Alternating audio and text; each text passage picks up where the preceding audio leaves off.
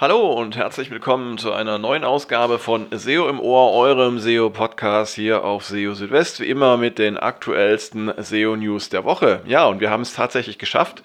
Wir sind bei der letzten Ausgabe des Jahres 2021 ist eine Menge los gewesen in diesem Jahr und ähm, ja, auch in der letzten Woche hat sich wieder einiges getan, das berichtens- und erwähnenswert ist. Und ähm, ja, ich habe mal die Folge von heute ähm, dem Thema Product Reviews Update nochmal gewidmet, denn äh, hier gibt es nach wie vor einige offene Fragen ähm, die zu klären sind, die von Google auch noch nicht eindeutig beantwortet sind. Und da gehen wir noch ein bisschen genauer darauf ein. Außerdem habe ich zwei Meldungen, die für all diejenigen interessant sein dürften, die internationale Websites mit verschiedenen äh, Sprach- und Landesversionen betreiben. Dann gehen wir der Frage nach, warum Veränderungen des gesamten Suchetraffics ähm, oftmals nur wenig Aussagekraft haben. Und ähm, noch etwas zum Thema Paywall-Content, also zu Inhalten, die sich hinter einer Paywall äh, verbergen und was das mit der Suche zu tun hat. Ja, das sind die Themen für dieses Mal, für die Folge 182 von SEO im Ohr. Schön, dass ihr dabei seid und wir fangen auch gleich an. Und zwar wie angekündigt mit äh, dem Product Reviews Update. Es war das zweite ähm, Google Product Reviews Update, das stattgefunden hat im Dezember und zwar vom äh, 1. Äh, bis zum 21., wenn ich mich richtig erinnere. Also ziemlich genau drei Wochen lief das Ganze. Und äh, ja, das Product Reviews Update, es gab ja auch im April schon mal eins, das zielt auf Seiten ab, auf denen es eben Product Reviews, also Produktbewertungen, Produkttests äh, gibt. Und da sollen eben solche Seiten ähm, nach vorne gespült werden in den Suchergebnissen, die bestimmten Qualitätskriterien entsprechen, die also zum Beispiel nach ähm, ja, nachvollziehbaren äh, Kriterien äh, Produktvergleiche durchführen und so weiter. Das Verwirrende dabei ist, dass Google in der Verlautbarung zum äh, Product Reviews Update geschrieben hat, dass ähm, nur englischsprachige Seiten betroffen seien. Aber ich hatte ja darüber berichtet, es gab im Dezember auch auf den deutschen Suchergebnisseiten von Google im Zuge des Ausrollens des Product Reviews Updates starke Bewegungen. Und dann hatte ich ja bei John Müller nachgefragt, ob es denn nicht auch andere Sprachen äh, betroffen haben könnte die Antwort, die ich da bekommen hatte im äh, Webmaster Hangout, die war jetzt nicht so ganz ähm, eindeutig und äh, ließ noch ein bisschen Interpretationsspielraum übrig. Dann hat äh, Barry Swartz von äh, SE Roundtable nochmal nachgefasst und äh, auch nochmal gefragt, wie es aussieht, ob, ob äh, vielleicht auch andere Sprachen inzwischen schon betroffen sein könnten. Ähm, ja, auch da gab es keine eindeutige Antwort, auch nicht zur Frage, ähm, ob denn weitere Sprachen folgen würden. Ja, also ähm, das Ganze ist doch ein bisschen nebulös. Ähm, was man gehört hat von John Miller ist, dass ähm, so ein Update oder Updates wie das Product Reviews Update, ähm, die eben die Qualität der Suchergebnisse betreffen, dass die also möglichst äh, global, also auch für andere Sprachen ausgerollt werden sollen. Ähm, aber äh, tatsächlich eben gab es keine Auskunft darüber, wann das dann passieren wird, ähm, für welche Sprachen das passieren wird und ob es auch überhaupt kommuniziert wird, wenn ähm, das Update für weitere Sprachen ausgerollt wird. Ja, also ähm, da muss man sich natürlich schon fragen, warum ähm, kündigt Google so ein Update ähm, an, wenn es jetzt zum Beispiel für Englisch stattfindet, aber wenn dann weitere Sprachen folgen, in denen es gewiss auch viele Nutzerinnen und Nutzer gibt, wie jetzt zum Beispiel in der deutschen, französischen oder spanischen Sprache oder viele andere mehr, wo es auch viele Nutzerinnen und Nutzer gibt, warum werden dann ähm, für diese Sprachen die Updates nicht ange äh, angekündigt? Auf der anderen Seite muss man natürlich auch sagen, ähm, wenn man auf der sicheren Seite sein möchte, dann sollte man einfach jetzt schon ähm, schauen, dass man die Qualitätsempfehlungen und die Verbesserungsempfehlungen für Product Reviews, ähm, dass man die einfach schon versucht umzusetzen, dann äh, kann eigentlich nicht viel schief gehen. Ähm, ob das Update dann tatsächlich stattgefunden hat oder noch stattfindet oder auch nicht, dann ist man auf jeden Fall vorbereitet und im Hinblick auf die, ja, für die Nutzer und Nutzerinnen ist das ähm, sicherlich auch von Vorteil, wenn man da versucht, möglichst, ähm, ja, möglichst gute Qualität zu bieten. Also so viel dazu. Wenn es da äh, was Neues gibt zum Product Reviews Update, dann lasse ich es euch natürlich wissen. Ja, dann äh, ein anderes Thema, was ich auch äh, spannend fand, und zwar Änderungen des gesamten Suchetraffics einer Website. Ähm, die können irreführend sein und ähm, ja, es ist ja eine Kennzahl, auf die man gerne schaut, also wie viele Klicks bekommt meine Website ähm, aus Google und wie verändert sich das mit der Zeit. Und da kann es durchaus Änderungen geben. Ähm, von einem Tag auf den anderen kann es da auch große Schwankungen geben. Und dann stellt sich natürlich immer die Frage, was ist die Ursache für solche Veränderungen?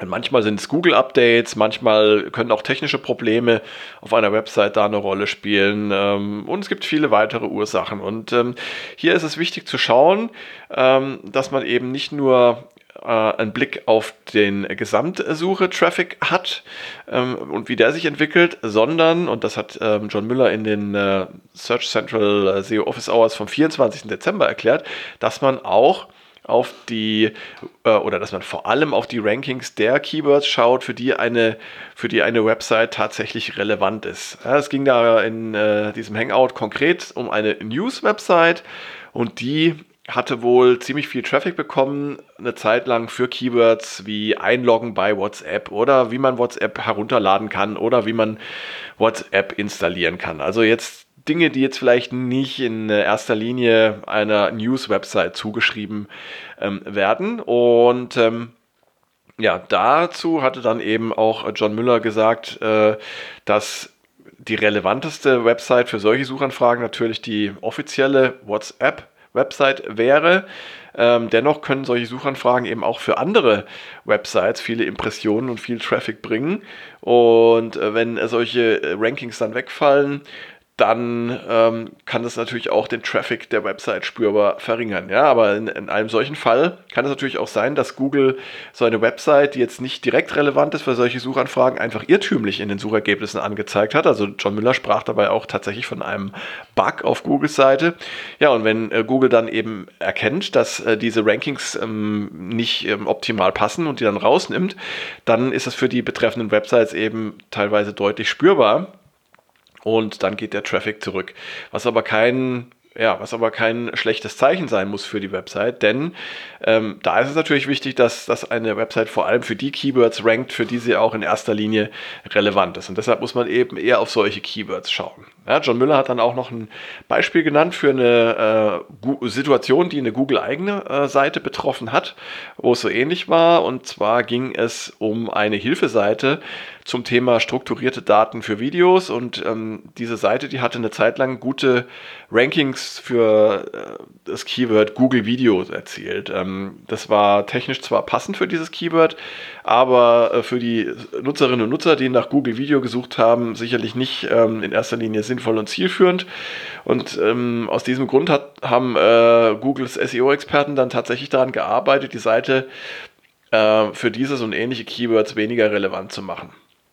Das heißt also Gesamtveränderung äh, oder Veränderung des gesamten Suchetraffics, ähm, die muss man dann immer noch mal ein bisschen differenzierter betrachten, um dann auch tatsächlich bewerten zu können, was denn da äh, tatsächlich passiert ist und ob man tatsächlich, ähm, ob man vor Problemen steht kommen wir wieder zu einem anderen Thema und zwar geht es um Paywall-Inhalte. Also Inhalte, die praktisch hinter einer Bezahlschranke verborgen sind. Das hat man ja heutzutage immer öfter, äh, zum Beispiel auf Nachrichten-Websites, dass man, äh, man sieht dann, ähm, wenn man einen Artikel aufruft und kein äh, Abonnent ist, dann äh, sieht man praktisch nur den ersten Absatz eines Artikels und ähm, um den kompletten Artikel zu lesen, da muss man sich eben einloggen, muss bezahlen.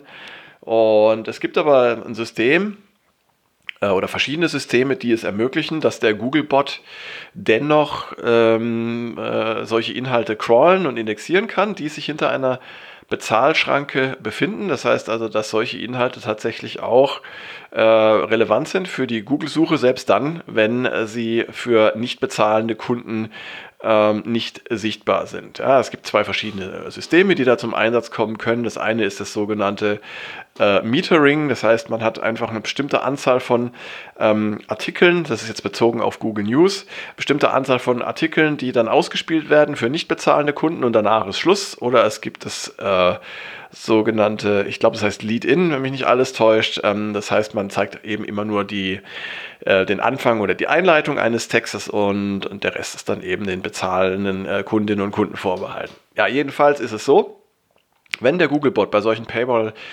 ähm, Inhalten alles sehen kann, aber normale Nutzerinnen und Nutzer eben nicht, weil sie eben nicht bezahlt haben, dann ist das äh, technisch gesehen zwar Cloaking, wie John Müller erklärt hat, aber es verstößt nicht gegen äh, Googles Richtlinien.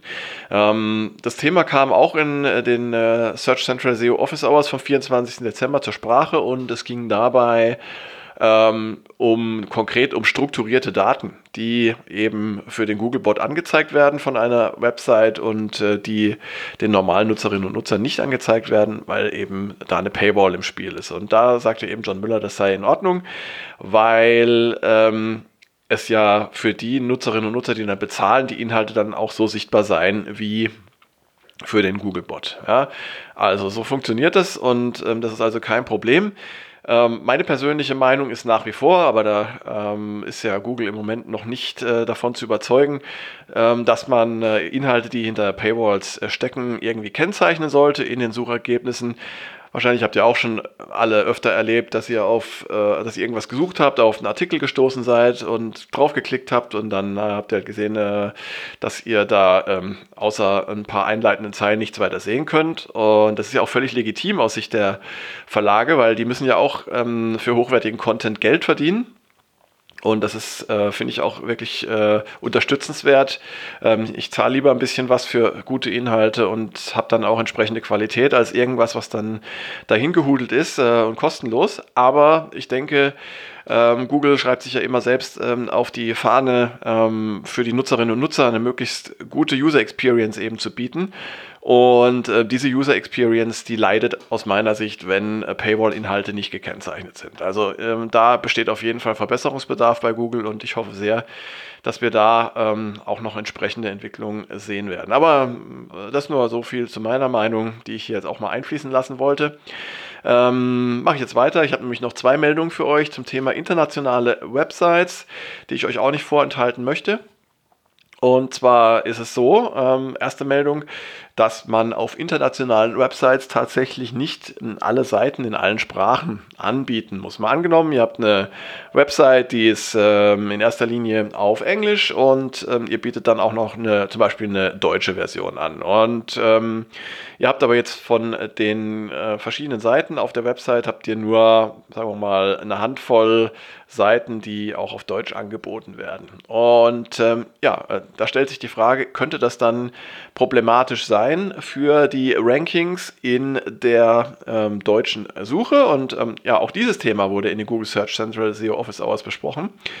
Ähm, und John Müller sagte also dazu, dass es eben kein Problem ist, wenn äh, es nur ähm, ja, ausgewählte Seiten in einer bestimmten Sprache gibt ich meine, klar, es ist, dass man dann nur für die Seiten, die dann auch übersetzt sind, in äh, äh, der jeweiligen Sprachversion der Suche äh, mit der passenden Version erscheinen kann. Ähm, aber den einzelnen Seiten schadet das eben nicht, wenn andere Seiten fehlen. Und das ist, äh, glaube ich, die wichtigste Botschaft. Ähm, das heißt also, nur weil jetzt bestimmte Seiten in einer Sprache nicht verfügbar sind, schadet es den anderen Seiten, die es eben gibt in der Sprache, nicht, denn Google betrachtet die Sprache auf Seitenebene. Ja, das heißt für euch, Ihr könnt tatsächlich, wenn ihr jetzt eure Website mal in eine andere Sprache noch überführen wollt, ihr könnt es dann nach und nach machen, Schritt für Schritt, eins nach dem anderen, braucht nicht alles auf einmal machen. Das ist also völlig okay. Und ja, dann habe ich noch eine andere, äh, einen anderen Tipp für internationale Websites. Ähm, den habe ich jetzt erst aufgenommen, obwohl den äh, John Müller schon äh, Dutzende Male gebracht hat und immer wieder. Aber irgendwie ähm, habe ich da noch nie drüber geschrieben. Jetzt habe ich es getan. Und zwar empfiehlt John Müller ja immer wieder auf internationalen Websites äh, ein äh, Banner zu platzieren, ein JavaScript-basiertes Banner, das ähm, den Nutzerinnen und Nutzern, die auf eine bestimmte Sprach- oder Landesversion kommen, ähm, den Weg zu ihrer passenden Version zeigen soll. Also ähm, Situation könnte zum Beispiel die sein, ihr habt eine Website, die bietet ihr an für Deutschland und für Österreich. Und äh, aus irgendeinem Grund zeigt Google dann in der ähm, österreichischen Suche eine äh, Seite an, die eigentlich für Deutschland gemacht ist oder eine, eine äh, Version eurer Seite, die für Deutschland gemacht ist. Dann könnt ihr, ähm, wenn ihr das praktisch äh, äh, bei euch auf der Website erkennt, dass der Nutzer eigentlich ähm, aus, aus einem anderen Land ist als die Version, die er gerade anzeigt, dann könnt ihr dann JavaScript-basiertes Banner anzeigen, was dann ähm, auf die passende ähm, Landesversion verlinkt. Ähm, das kann notwendig sein, weil Google eben trotz hreflang ähm, immer mal wieder, gerade bei sprachlichen, bei, bei Ländern mit gleichen Sprachen, immer mal wieder äh, falsche äh, äh, Landesversionen in den Suchergebnissen anzeigen kann. Und dann haben eben die Nutzerinnen und Nutzer, die auf der falschen Landesversion dann landen, die Möglichkeit, über dieses Banner auf die richtige Version zu kommen. Und ja, das Ganze sollte dann aber so gestaltet sein, dass dieses JavaScript-Banner per robots.txt gesperrt ist. Das heißt, das Ganze wird dann nicht gecrawlt und nimmt dann auch keinen Einfluss auf die Indexierung durch Google. Und dann habt ihr eine gute Lösung für eure Nutzerinnen und Nutzer ohne dass es mit der Suche Probleme gibt. Und ähm, was ihr auf keinen Fall machen solltet, sind automatische Weiterleitungen in Abhängigkeit der IP-Adresse eurer Besucherinnen und Besucher, weil dann nämlich ähm, auch der Googlebot automatisch weitergeleitet würde. Und wie wir ja wissen, Google crawlt fast nur aus den USA. Das heißt, Google würde dann immer nur die Version eurer Seiten zu sehen kriegen, die eben für US-Nutzer vorgesehen sind oder ist. Ähm, und ähm, der Rest würde dann unter den Tisch fallen und das will man natürlich nicht. So, von daher, automatische Weiterleitungen sind schlecht, ähm, aber so ein JavaScript-Banner mit äh, Verlinkung auf die richtige Version, das ist gut. Genau, und damit sind wir auch schon wieder am Ende von SEO im Ohr und zwar jetzt wirklich am Ende auch von 2021. Und äh, ja, ich freue mich über euch, dass ihr mir hier äh, treu geblieben seid für alle über alle, die auch dazugekommen sind im Laufe des Jahres als äh, treue Hörerinnen und Hörer. Ich wünsche euch einen äh, guten Start in das neue Jahr. Bleibt gesund, einen guten Rutsch. Feiert schön und ähm, natürlich werde ich euch auch im nächsten Jahr auf dem Laufenden halten, ganz klar. Und ihr ähm, also findet auch weiterhin täglich auf SEO Südwest die aktuellsten SEO News. SEO im Ohr gibt es weiterhin einmal pro Woche. Wenn ihr hier Fragen habt, Kritik, äh, Themenwünsche, was auch immer, dann äh, lasst es mich wissen. Schreibt mir eine Mail an info.seo-südwest.de oder kontaktiert mich über die verschiedenen sozialen Netzwerke. All das äh, findet ihr auch auf SEO Südwest, wie ihr mich erreichen könnt. Ja, und äh, wie gesagt, jetzt bleibt mir nicht mehr, äh, als mich für heute von euch zu verabschieden und zu sagen, bis bald, macht's gut, ciao, ciao, euer Christian.